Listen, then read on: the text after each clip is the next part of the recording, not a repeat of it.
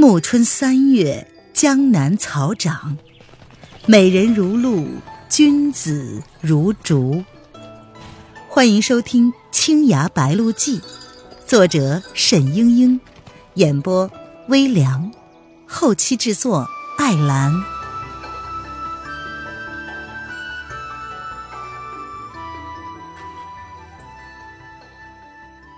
第五十七章。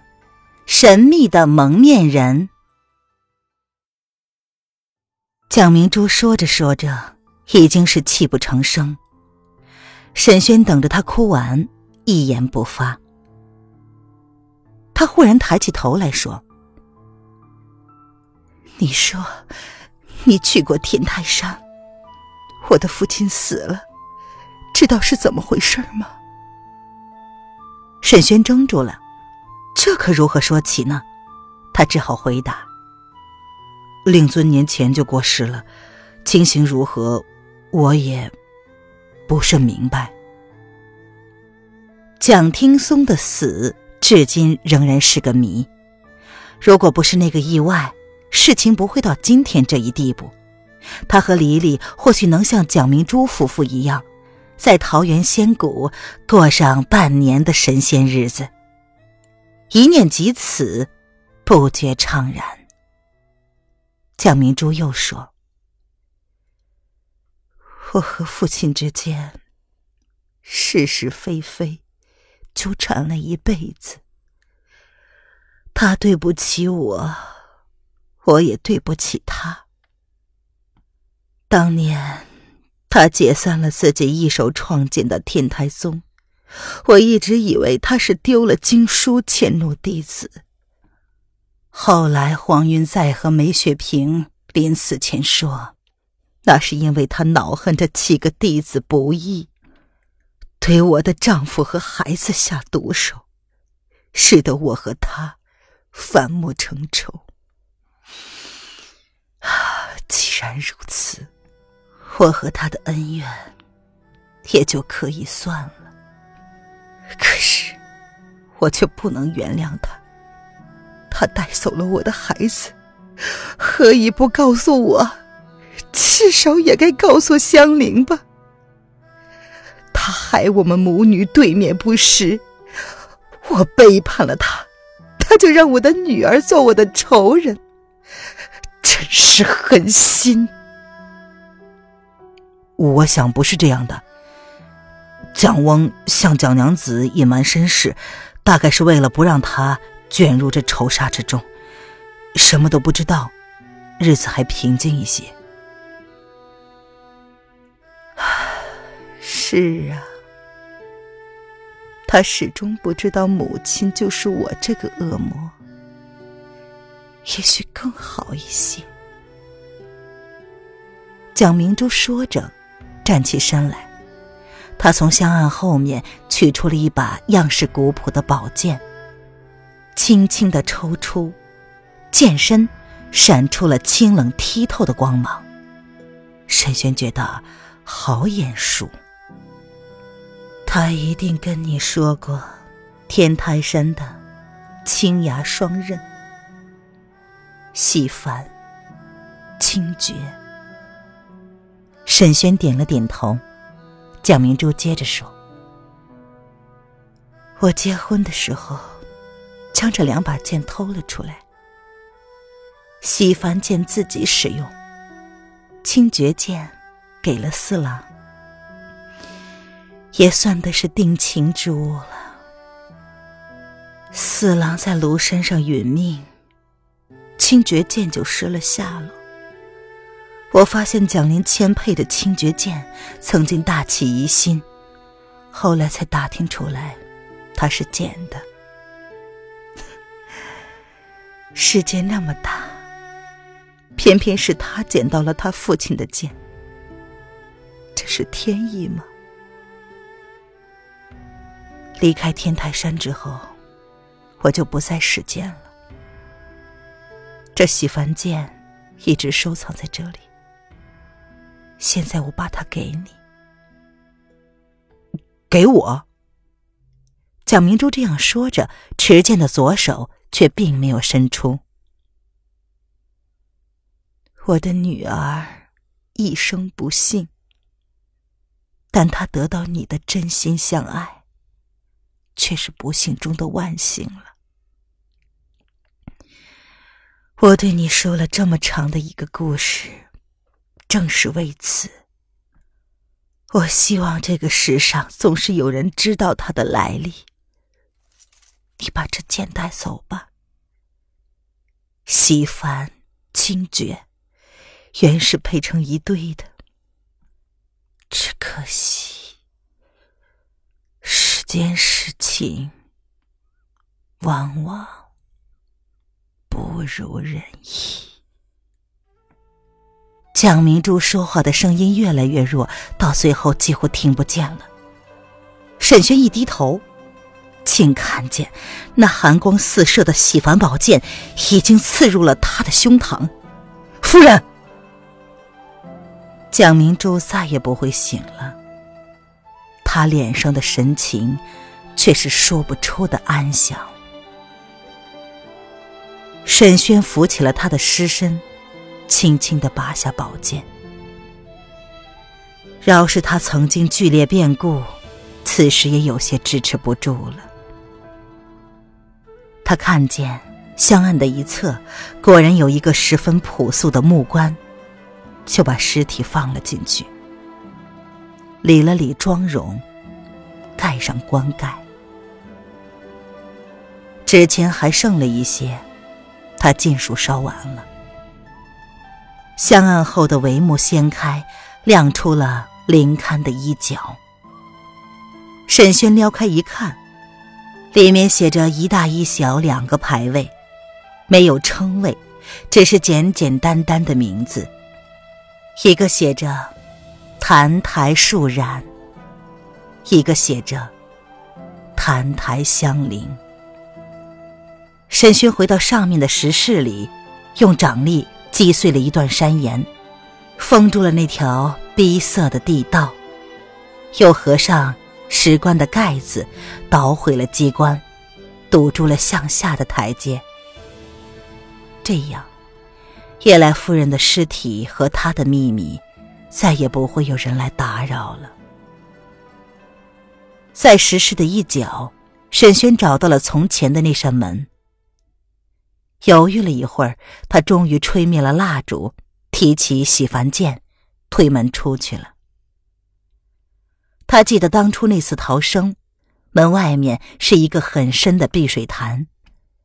可是这次门开了，眼前只有一片干涸的泥地。星罗棋布的露出了一块块青石板。沧海桑田，无非如此。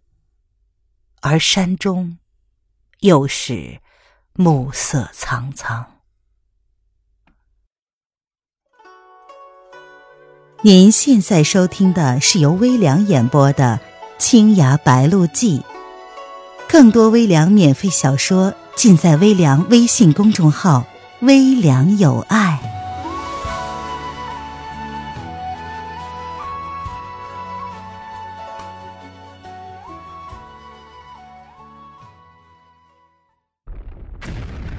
身后一声巨响，接着山体中滚出一阵阵碎石迸裂的声音，许久方才停歇。不知道里面什么机关被触动了，将迷宫的地道和石室通通的摧毁。蒋明珠的尸体和他的秘密就这样永远掩埋在了废墟里，再也无人打扰。这爆炸声却引来了一群道士，一个一个从山石的后面露出头来，把沈轩团团的围住。一个神情倨傲的中年道姑和一个矮个子的老道士迎面而来。沈轩想起来了，这是武夷山的人。妖妇呢？梅仙子劈头就问。沈轩本来懒得多言，但是叶来夫人的生死当是这些人最关心，不说清楚，他们不会善罢甘休的。于是将昨日迷宫决斗。叶来夫人自杀的经过大致说了说，当然，自尽的原因他是只字未提的。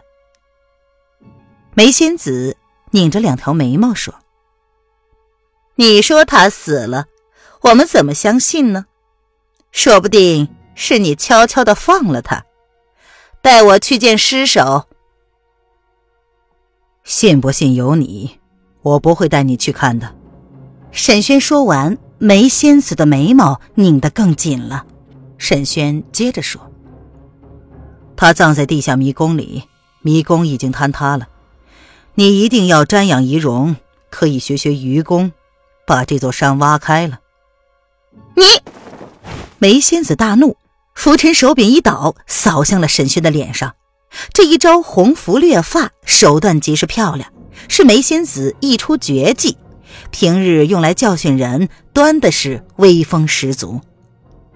沈轩不动声色，随随便便一闪，梅仙子的拂尘就落了空。蓝道人一把拉住了梅仙子：“哎呀，师姐，发什么火呢？夜来夫人已经死了，这是好事啊！”这蓝道人的脾气非常的温和，他与梅仙子恰恰相反。他接着又说：“昨日丐帮曹长老送信。”啊，说是有一位剑客也向夜来夫人寻仇，还救了空留和尚的命，想来便是这位郎君。郎君杀死夜来夫人，也是替我们局师弟报了大仇。啊哈哈，不知啊，不知郎君高姓大名？因为和蒋灵谦的事情，江湖上知道沈轩名字的人不少，可是真正认得他的没有几个。昨夜在八卦田，曹志平是没有看清，范定峰有所猜疑，却也没有说出来。其余的人都不知道他是谁，他只是道：“无名小卒，道长不必打听。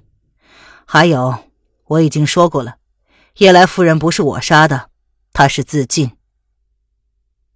嘿 嘿嘿，郎君谦虚什么呢？蓝道人笑眯眯地说。叶来夫人是何等人？若是不被你制服了，走投无路，她怎么会自尽呢？沈轩心里惘然，那是杀死蒋灵谦的凶手，也是千万人仇恨的魔头，却又是蒋灵谦的母亲，他到底该不该杀他呢？倘若蒋灵谦地下有知，还会让他报仇吗？会不会反而怪他害了自己的亲生母亲？虽然自己终究没有杀蒋明珠，他是自尽的。自尽的原因可以说是源于对王女的愧疚。但是他的死究竟沈轩有多少责任？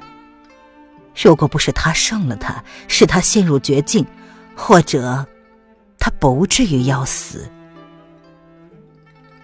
沈轩想到这里，苦笑一声，抱拳道：“没有别的事情，我先告辞了。”梅仙子冷冷的道：“夜来夫人一死，五掌门的事可就没法解决了。”这梅仙子虽然急躁，却也是极有阅历的。他刚才见识了沈轩闪避浮尘的动作，料想他和洞庭宗有渊源。遂立刻抬出吴建之来。蓝道人解释说：“ 哦，三罪宫吴掌门昨日送信，说如果捉到叶来夫人，希望能亲自问问话。三罪宫并未参与此事，吴掌门近日才赶了过来。他有一个不孝的外甥，前年失踪了，据说是与叶来夫人有关的。他是想赶在妖妇死之前问问其消息的。”当年三罪宫一战之后，误会重重，吴建之重伤了蒋灵谦，又将沈轩逐出了门户。沈轩回到江南之后，并没有想过要见吴建之，甚至连回洞庭湖看看的意思也没有。此时听说吴建之找他，不觉心动。而且叶来夫人说的那段往事尚有一些不足之处，也只有吴建之才能解答。栖霞山的隐士韩玄子是吴建之的旧友，吴建之来到钱塘就借住在他那里。沈轩从蓝道人那里问明了路径，向栖霞山清风谷寻去。栖霞山出好茶，一路茶树满山，茶香满途，是个清幽的所在，倒是把沈轩连日来的沉郁悲愤荡涤去了许多。韩玄子的别墅建在山腰的万木丛中，依着山势起了一座不小的花园。院子外围是一圈高大的樟树，连云绕翠，浓柏相接。沈轩敲了敲门，院中静悄悄的，无人回应。沈轩迟疑了一下，自己推开门进去，唯见藤萝盘茎，繁花照眼，凉棚水石参差掩映，主人却是不知道哪里去了。沈轩按住键，等了一会儿，忽然见小楼后面白红冠顶，知道是剑气，他匆匆过去。一座五角凉亭外面，吴建之和一个蒙面人正在比剑，旁边一个穿着淡青色道袍的白胡子老头正在观战，满脸焦急的模样。沈轩看过两个回合，就知道这不是普通的比剑。因为那蒙面人一招招都是逼向吴建之的要害，全然是生死之战。而这时候，吴建之已经处于下风，沈轩暗暗心惊。吴建之的洞庭剑术沉稳老练，以真化境；然而这个蒙面人的剑术似乎更高一筹。沈轩看了一会儿，只觉得说不出什么门道来，却是又似曾相识。但是有一点。蒙面人的剑术极为的狠辣阴损，不留余地，透着一股难言的邪气。吴建之年老体衰，渐渐的支撑不住了。沈轩按捺不住，拔剑而出。沈轩的内力大涨，轻功已到了来去无形的境界。蒙面人的长剑逼向吴建之的喉头，忽然眼前白光一闪，一股巨大的力道封住了他的剑势。蒙面人被震得虎口开裂，长剑几乎脱手。原来沈轩看出来，这个蒙面人的剑法虽然厉害，内力却还是有限的。故而他在清灵的洗凡剑上运上了一道刚猛的真气，将那个蒙面人给逼了开来。蒙面人不得不退了一步。沈轩人未落地，剑势已经划了一个圈儿。撩向了蒙面人的面巾，欲挑出他的真面目。这是从五湖烟霞引中的太湖余隐画出的一招，甚是出人意料。起手取手势，看似温文尔雅，目的却是取人面门，咄咄逼人。可是这蒙面人居然看出了沈轩的用意，哼了一声，他竟然不回护，剑尖却直取沈轩的右腕。这一招是两败俱伤的打法，沈轩的手腕会受伤，蒙面人不免划破脸。然而蒙面人剑走直势，却能够先下手为强。沈轩的反应更快，那个圆圈刚划了一半，忽然变招，向右一格，离蒙面人的胸膛只剩半寸。蒙面人大吃一惊，偏然后跃，撤回的长剑连挽了几个剑花，挡住了沈轩的攻势。沈轩这时却愣了愣。刚才蒙面人刺他的手腕，其实是那一招的唯一破解之法。他忽然想起了蒙面人武技的来历，大惑不解。高手过招，哪容分心？他这一迟疑，蒙面人顿时甩出了一大把的梅花针。沈轩趋避不及，立刻运功护身，衣袍就如同灌了风似的鼓了起来。那些细针被纷纷的弹开。一根也没有伤着他，但是这样一耽搁，蒙面人却也穿过茶林逃跑了。亲爱的听众朋友，本集播讲完毕，感谢您的收听。